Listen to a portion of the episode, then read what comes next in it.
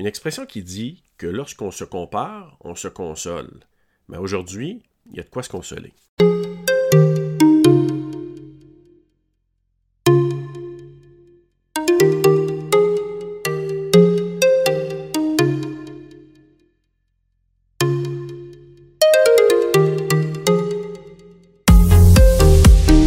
Balade auditrice, balade auditeur, bonjour. Bienvenue à Balado, c'est Géo. Serge Lafrenière avec toi à nouveau. Et aujourd'hui, je te présente une entrevue réalisée avec euh, Julien Mukangerwa Bahati, qui est originaire de la République démocratique du Congo. Ce jeune homme résilient et courageux a toute une histoire à raconter. D'ailleurs, de pouvoir entendre ce qu'il a à dire relève de l'exploit. Tu vas comprendre pourquoi en écoutant le balado. C'est Julien lui-même qui m'a approché afin de passer un message. Il veut inciter les nouveaux arrivants, si vous voulez, personnes issues d'immigration, à se rendre dans des organismes afin d'être aidés quand ils en sont à chercher un emploi, dans le but d'être mieux orientés et de pouvoir profiter d'un réseau de contacts et surtout d'obtenir l'information la plus juste possible. Il souligne l'importance de bénéficier du soutien de la diaspora africaine lorsqu'une personne arrive au Québec, mais il soulève des points moins positifs de faire appel au réseau composé de personnes issues de l'immigration. Donc, à l'en retrouver, vous allez voir au début, il nous partage son histoire un peu rocambolesque.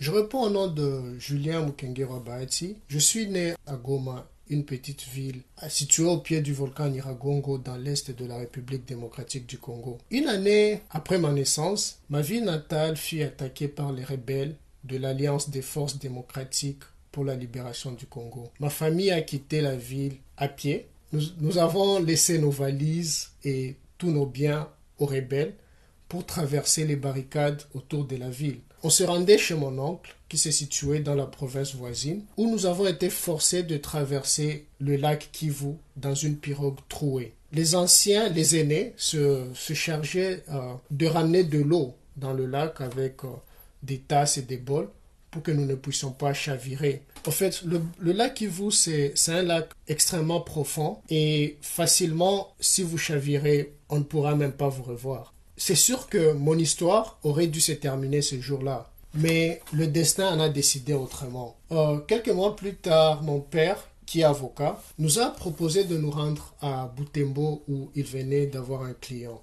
Nous avons essayé de prendre la route de Massissi, mon territoire euh, d'où je suis originaire, mais les massacres dans cette région nous ont empêchés. Euh, nous sommes retournés à Goma malgré l'occupation des rebelles parce que et le travail de mon père nous a obligés de faire des allers-retours entre Goma et Butembo de, 1000, de 1998 à 2001. À Butembo, un jour, je n'avais que 5 ans, je suis allé puiser de l'eau à la fontaine et j'ai croisé un rebelle Mai Mai qui m'a demandé de faire demi-tour. Arrivé à la maison, les balles volaient de partout. C'était le début d'une confrontation entre les rebelles et l'armée régulière. Durant la même période, partout dans mon pays, il y a des enfants de 5 ans, 6 ans ou même 7 ans qui étaient enlevés puis plus tard recrutés par les rebelles. Et plus tard, nous nous sommes réinstallés à Goma lorsque la situation s'est stabilisée en 2001, mais l'année suivante, le volcan Iragongo est entré en éruption. En voyant de la lave dans les rues de la ville, ma famille a été forcée de fuir à nouveau. Cette fois, nous sommes allés au Rwanda où nous avons été accueillis à Rwengeri par une dame qui s'était réfugiée chez nous pendant les génocides de 1996. Et après, nous sommes allés en Ouganda, où nous avons euh, vécu dans, dans un centre multiculturel, où j'ai appris à parler pour la première fois l'anglais. De retour à Goma vers la fin de l'année 2002, nous nous sommes réinstallés avec ma famille élargie dans une petite maison sur une parcelle de mon père parce que notre résidence principale était ensevelie par la lave. J'ai constaté que Julien était un jeune homme engagé et militant. Mais d'où vient cette propension à vouloir contribuer à faire de ce monde un meilleur endroit où vivre?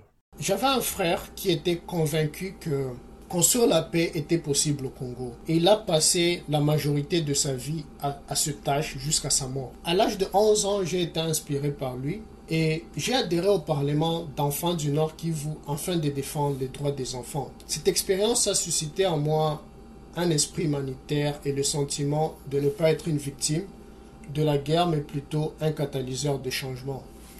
Je suis motivé par l'idée que la lutte pour la paix est le meilleur moyen de promouvoir la dignité humaine. Et en 2009, j'ai rejoint ADECOP, Action des jeunes pour le développement communautaire et la paix, une association des jeunes fondée par mon frère pour apprendre et œuvrer pour la paix. Malheureusement, le décès de mon frère en 2014 il s'est noyé sur le même lac où j'aurais dû me noyer lorsque, lorsque nous, fuyions, nous fuyions la guerre. Et il était en mission pour, pour aller faire une conférence au sud Kivu, dans la province voisine, mais leur canot rapide a été emporté par, euh, par les vagues et puis ils ont chaviré.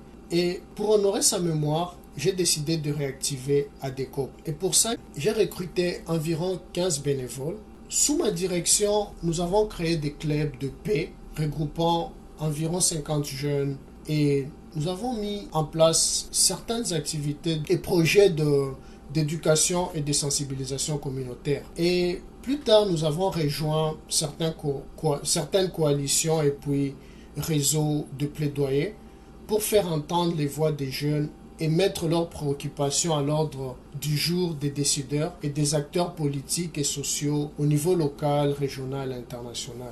Avec toutes ces implications pour la paix et un meilleur avenir pour les jeunes Africains, qu'est-ce qui l'a amené à venir s'établir au Canada? En 2017, j'ai eu l'opportunité d'être invité par l'Association des Nations Unies au Canada au forum Youth as Peace Builders afin de partager mon expérience avec les jeunes Canadiens pour qu'ils envisagent leurs propres initiatives. Au même moment, mon pays traversait une crise politique. Les activistes et les organisations de la société civile étaient réprimés par le gouvernement à la suite des manifestations pacifiques réclamant des élections. Parce que ça faisait un bon moment que le président se maintenait au pouvoir et ne voulait pas organiser des élections.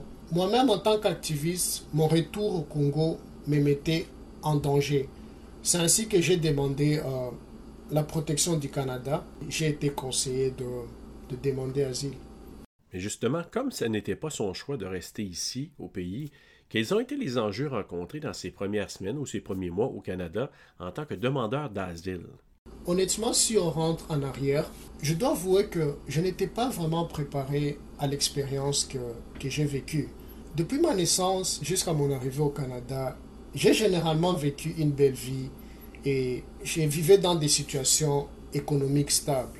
Mon père, par exemple, a toujours payé mes études, on avait un toit, quelque chose que plusieurs personnes dans mon pays ne peuvent pas se procurer à cause de la pauvreté. Et demander asile au Canada a été pour moi une situation fâcheuse. Je me rappelle être resté debout toute la nuit avant de prendre la décision parce que je ne voulais pas honnêtement devenir réfugié. J'avais encore mon visa et un billet d'avion pour rentrer dans mon pays. Et je ne veux pas le cacher, lorsque tu demandes asile ou lorsque tu deviens réfugié, parlons d'abord de cet aspect-là. Trop souvent, tu renonces à tes droits et tu ne peux pas te déplacer, tu ne peux pas te faire soigner et tu ne peux pas travailler, tu ne peux pas non plus étudier. Et la première chose qui arrive, c'est que tu tombes dans un vide. Et ce vide-là met en toi un sentiment d'impuissance mais aussi d'incertitude. Et normalement, la première des choses que tu dois faire, c'est que tu dois réapprendre à te connaître dans ta nouvelle communauté. Et c'est de là qu'il y a le besoin d'être intégré. Au fait, en arrivant en tant que tout le monde venant d'Afrique, tu vis comme une épiphanie, une joie temporaire. Et pour moi, la joie temporaire était celle de rencontrer ma sœur qui était déjà résidente au Canada. J'ai rencontré mes cousins et puis j'ai rencontré certaines personnes de ma communauté. Ça m'a aidé à lutter contre la solitude que nombreux immigrants vivent lorsqu'ils arrivent pour moi, ça a été différent parce que j'ai eu la chance de connaître des personnes. Ça m'a, épargné peut-être de vivre sur la rue ou même euh, d'aller dans, dans un shelter parce que j'avais ma soeur et je pouvais vivre chez ma soeur. Trop souvent, il est difficile lorsque tu arrives, tu n'as pas de contact, tu n'as personne pour t'aider. C'est tellement difficile même de se trouver à manger parce que tu ne peux pas non plus travailler. On parle en long et en large de l'importance de bien intégrer les nouveaux arrivants à leur arrivée au Canada. Mais justement, Je voulais savoir si Julien avait des conseils à donner qui permettraient de vivre une meilleure intégration ou adaptation à une personne à son arrivée au pays. Je demanderais que si tu as peut-être des projets ou des plans de, de quitter ton pays, par exemple, pour t'installer au Canada, de réellement reconsidérer ce projet et te poser des questions. Suis-je réellement à mesure de passer par par le processus d'intégration. Parce que ce n'est pas un processus facile. Il y a beaucoup de gens qui en ressortent avec des, euh, des atteintes psychologiques ou même des maladies et des affections mentales. Pourtant, ce n'était pas des choses que tu avais étant encore dans ton pays. Mais ça demande une grande préparation. Pour mon cas, je n'étais pas vraiment préparé. Mais j'ai quand même eu le courage de chercher de l'aide. Et c'est quelque chose que peut-être d'autres personnes ne font pas on doit encourager la sensibilisation communautaire. Et la sensibilisation communautaire devrait d'abord aller par ceux qui veulent venir au Canada, parce que ceux qui veulent venir, d'une part, seront intégrés par des personnes qui sont au Canada il y a certaines années, il y a 5 ans, il y a 10 ans. Mais si les personnes qui sont au Canada n'ont pas la bonne information, il y a un grand danger. Alors, les personnes qui viennent au Canada, ils doivent avoir l'information qu'il existe des services donnés gratuitement qui peuvent vous aider dans votre intégration. Mais aussi sensibiliser d'autres personnes qui sont déjà établis au Canada que vous pouvez chercher de l'aide. Parce que l'intégration, ça, ça, ne finit pas, ça continue. C'est un processus où tu dois toujours faire des efforts, toujours essayer de te trouver une place, peu importe le nombre d'années que tu as fait au Canada. Et que dire du choix des études de certains immigrants déjà installés au Canada? Le choix des études au Canada et le choix des études dans nos pays, c'est des fois différent. Parce que, par exemple, dans mon pays, tout le monde fait la médecine, l'économie ou le droit principalement. Mais au Canada, il y a autant d'études à faire, il y a autant de choix à faire. Il faut être orienté. Mais normalement, la personne qui t'oriente, c'est quelqu'un qui a été formé pour orienter les gens à faire le choix de ses études. Mais imagine-toi, la personne qui est immigrante, elle est arrivée au Canada pour, je dirais peut-être par malchance, elle, ne s'est pas intégrée à temps, elle a connu une mauvaise expérience. Et puis, la personne a des enfants. Pour lui, ses enfants, c'est comme son investissement. Il veut se retrouver ou trouver même son avenir au travers de ses enfants. Et des fois, il pousse les enfants à faire de mauvais choix peut-être d'études ou même mal se réorienter. Pourquoi? Parce que on doit vivre, on doit améliorer notre situation. Le problème c'est que des fois, il y a des personnes qui s'endettent et qui ont des diplômes, mais qui n'utilisent pas. Quelqu'un va avoir deux, trois diplômes. Pourquoi? Parce qu'il voulait peut-être faire plaisir juste à son père, qui l'a orienté, alors que lui-même n'a pas la bonne information. Et voilà pourquoi je reviens juste sur le plus grand conseil que je donne, c'est d'avoir le courage d'aller chercher de l'aide. Et la plus grande aide que tu peux trouver, c'est l'information. Et à part l'information, l'accompagnement, parce qu'il y a des services communautaires. Par exemple, la CGO, elle est là et elle donne des services qui sont gratuits à la communauté, aux Canadiens, mais aussi aux, aux immigrants. Et ça peut aider à faire la différence. Parlons mentorat. Julien a eu l'occasion d'être jumelé à une mentor en participant aux ateliers offerts au Carrefour Jeunesse Emploi de l'Outaouais. Mais quel est le rôle d'une ou d'un mentor?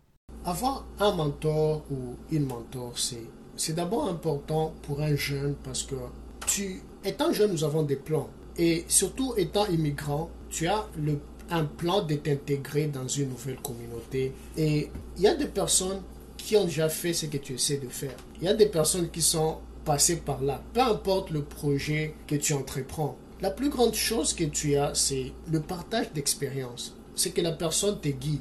Trop souvent, tu es jeune, tu veux réaliser des projets, mais des fois, tu n'as pas des objectifs clairs. Et pour ça, tu as besoin de quelqu'un pour t'orienter. Dans mon cas personnel, j'ai commencé le mentorat, je venais de faire 4 ans presque, sans avoir des décisions favorables sur ma demande d'asile. Et j'étais en préparation de, mon audience euh, à l'immigration. Et c'est là que nous avons commencé à parler avec Madame Claudette Fleury.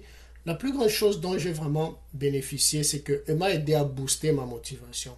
Lorsque tu te présentes à l'audience à l'immigration, c'est un événement qui change ta vie. C'est une décision qui change réellement le cours de ta vie. Parce que ta vie avant cette décision, elle est différente. Lorsque tu es un réfugié, tu es dans une situation d'incertitude, des fois tu perds le sens réellement de la vie. Surtout lorsque tu fais face à la discrimination. c'est déshumanisant et certaines personnes perdent espoir, certaines personnes perdent confiance en elles-mêmes. Moi, j'ai pu tenir parce que je lis beaucoup, j'ai fait beaucoup de méditation et croiser Claudette, c'était comme un jumelage parfait. Moi, elle, nous partageons les mêmes valeurs et elle m'a aidé émotionnellement dans la, dans la préparation de, de mon audience. Notamment, j'ai eu le soutien de toute sa famille. Et crois-moi, Serge, c'est là que tu sens que tu appartiens réellement à une communauté. C'est là que tu sens que tu as un réseau parce que tu n'es pas seul.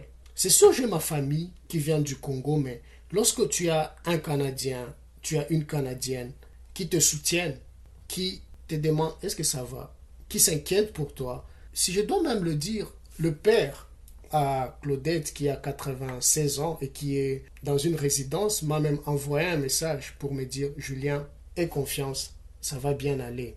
Et ce soutien moral est vraiment important. J'ai eu justement l'occasion de discuter avec Madame Claudette Fleury, la mentor de Julien. Et voici ce qu'elle avait à dire sur sa relation mentor-mentoré avec notre sympathique jeune homme. Il y a une écoute, hein, il y a une capacité d'écoute extraordinaire d'enregistrer aussi parce que la, la, fois suivante, il va revenir sur euh, quelque chose et, euh, il a tout enregistré et il est efficace. Il y a un sens de, de traiter les données de telle sorte que au lieu d'être une heure, les, les rencontres ont été de deux heures. Et là, l'art d'être efficace avec eux, euh, et, vraiment, il faisait des recherches, euh, il me devançait euh, tout le temps. C'était incroyable et il y a un sens de l'organisation, de planification impressionnante.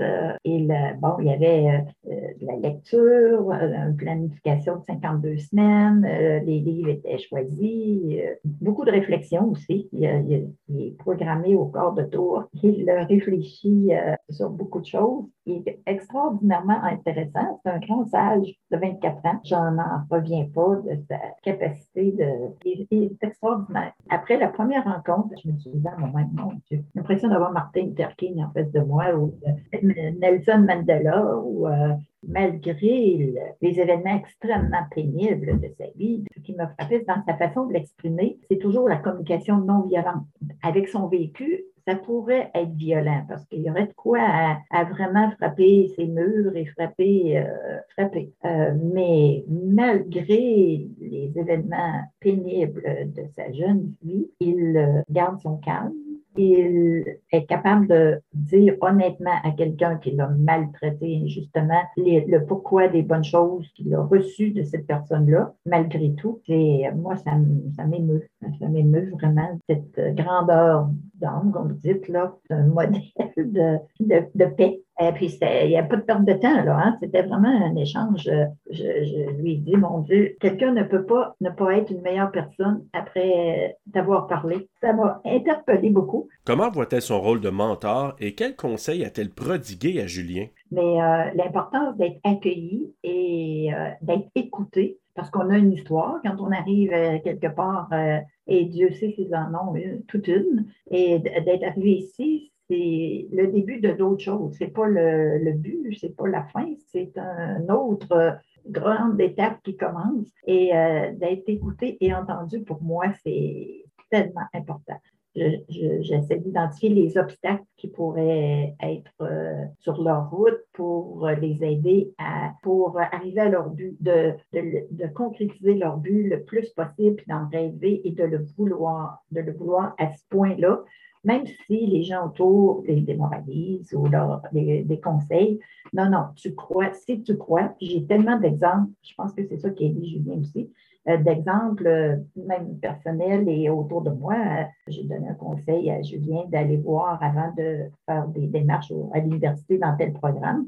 Ben, j'ai demandé d'aller faire des démarches auprès de gens et d'en rencontrer trois, absolument, parce que faut trouver le bon domaine aussi qui va correspondre à ce qu'on veut. Ça, ça a aidé beaucoup Julien. Pour moi qui a cette expérience-là, c'est facile d'avoir des exemples concrets pour montrer les conséquences positives ou négatives de faire ou de ne pas le faire. Après ça, je ne peux pas faire plus, mais je l'encourage à faire plus. Et effectivement, il a trouvé des gens dans le domaine qu'il voulait, puis euh, ça s'est complexifié.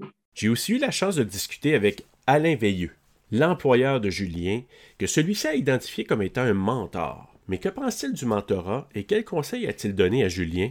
Moi, je pense que c'est très important. Dans le fond, c'est une opportunité de trouver le bon mentor, quelqu'un qui match là, un peu avec ta personnalité euh, tes ambitions. Ça peut faire une très grande différence dans ton parcours parce que puis moi, ce que j'ai encouragé Julien, c'est un de profiter le plus possible des outils qui existent euh, autant au niveau gouvernemental ou paragouvernemental, parce qu'il y, y a plein, puis, puis moi j'en connaissais, avec le CGA par exemple, je l'ai encouragé d'utiliser ces services-là parce que ces services-là ouvrent plein de portes que normalement, une personne par lui-même ou par elle-même n'aura jamais l'information ou l'idée ou la, conception de toutes ces possibilités-là. Donc, le mentorat ouvre des portes. Euh, le mentorat ouvre, euh, dans mon cas, je l'ai mis en contact avec euh, d'autres personnes que je connais personnellement qui sont affiliées à l'Université d'Ottawa ou qui sont affiliées dans le domaine médical. Donc, pour lui, en tout cas, je pense que ça, peut faire une grande différence, le mentorat. Il faut aussi que, ça, que la chimie passe, dans le fond, dans les deux sens. Parce que c'est bien beau de vouloir être un mentor, euh, ou c'est bien beau de, vouloir de l'aide, mais euh, il faut que la chimie passe entre, les personnes. Puis aussi, je l'ai encouragé beaucoup à, à utiliser son réseau de personnes qui sont déjà immigrées au Canada. Des gens de l'Afrique, des gens du Congo, des gens de sa région, de, de, de continuer à tisser des liens avec ces gens-là pour pas perdre le, le, le fil, pas perdre le pouls de sa, de sa culture à lui, d'où il vient, parce que ça, c'est mhm. vraiment, vraiment important. C'est bien beau l'intégration, mais dans un nouveau pays, tu veux, tu veux rencontrer les gens du pays, mais aussi ici au Canada, il y a plein de gens qui arrivent d'Afrique et puis, c'est important pour lui de garder ce contact-là le plus possible, en même temps qu'il va s'intégrer, euh, en même temps qu'il va devenir un, vrai de vrai Canadien Québécois. Comme dernière intervention du témoignage de Julien, je le laisse parler de son appréciation des services reçus au Carrefour Jeunesse Emploi de l'Outaouais. Du même coup, il incite les personnes, qu'elles soient immigrantes ou non, à venir chercher les services gratuits offerts dans notre organisme. Lorsque tu arrives au Canada, les personnes qui t'aident à faire ton CV, c'est des personnes de ta communauté.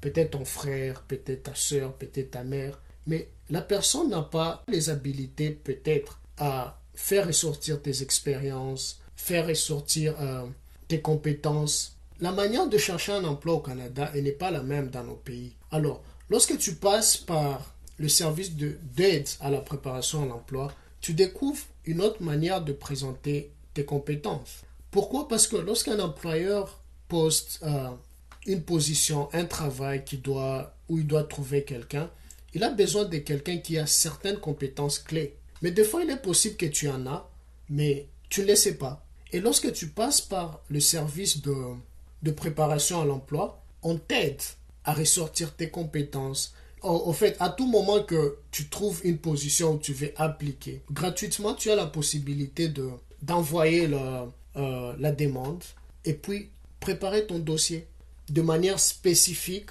à cet emploi-là. Il y a des conseillers en emploi qui, qui sont là et des fois il suffit de trouver une seule personne pour que la personne t'ouvre à un grand réseau. Des fois on ne sait jamais où ça va nous amener.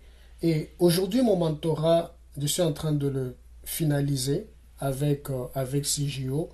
Avec mes deux mentors, je compte commencer le lancement de, de ma petite entreprise, mais aussi avoir encore des outils de CGO pour ma nouvelle opportunité. Bien sûr, ce n'est pas facile parce que ça demande du travail, ça demande de la réflexion, et puis tu dois garder ton travail, tu dois garder tes autres occupations, mais si tu veux réellement t'intégrer, si tu es réellement conscient de tes objectifs d'immigration, si tu es réellement conscient de où tu veux aller, si tu es réellement conscient de tes objectifs à court, à moyen, mais aussi à long terme, tu comprendras que tu dois fournir nécessairement des efforts. Et le travail, c'est la base. Je pense que ça ne sera pas facile, mais ça vaudra quand même la peine. Durant l'enregistrement des différentes entrevues entendues dans ce balado, Julien me faisait part de son inquiétude en ce qui a trait aux événements qui se déroulaient à Goma, sa ville natale, où le volcan Nyiragongo est entré en éruption, chassant des milliers de résidents de cette partie de l'est du Congo. En mon nom et au nom du Carrefour Jeunesse Emploi de l'Outaouais, nous envoyons nos pensées aux Congolais touchés par cette catastrophe naturelle. Bravo à Julien pour son cheminement depuis son arrivée au Canada. Merci aussi à Claudette Fleury et à Alain Veilleux pour leur participation. Je veux souligner la bienveillance dont ils font preuve en entourant de belle façon ce jeune homme originaire de la République démocratique du Congo.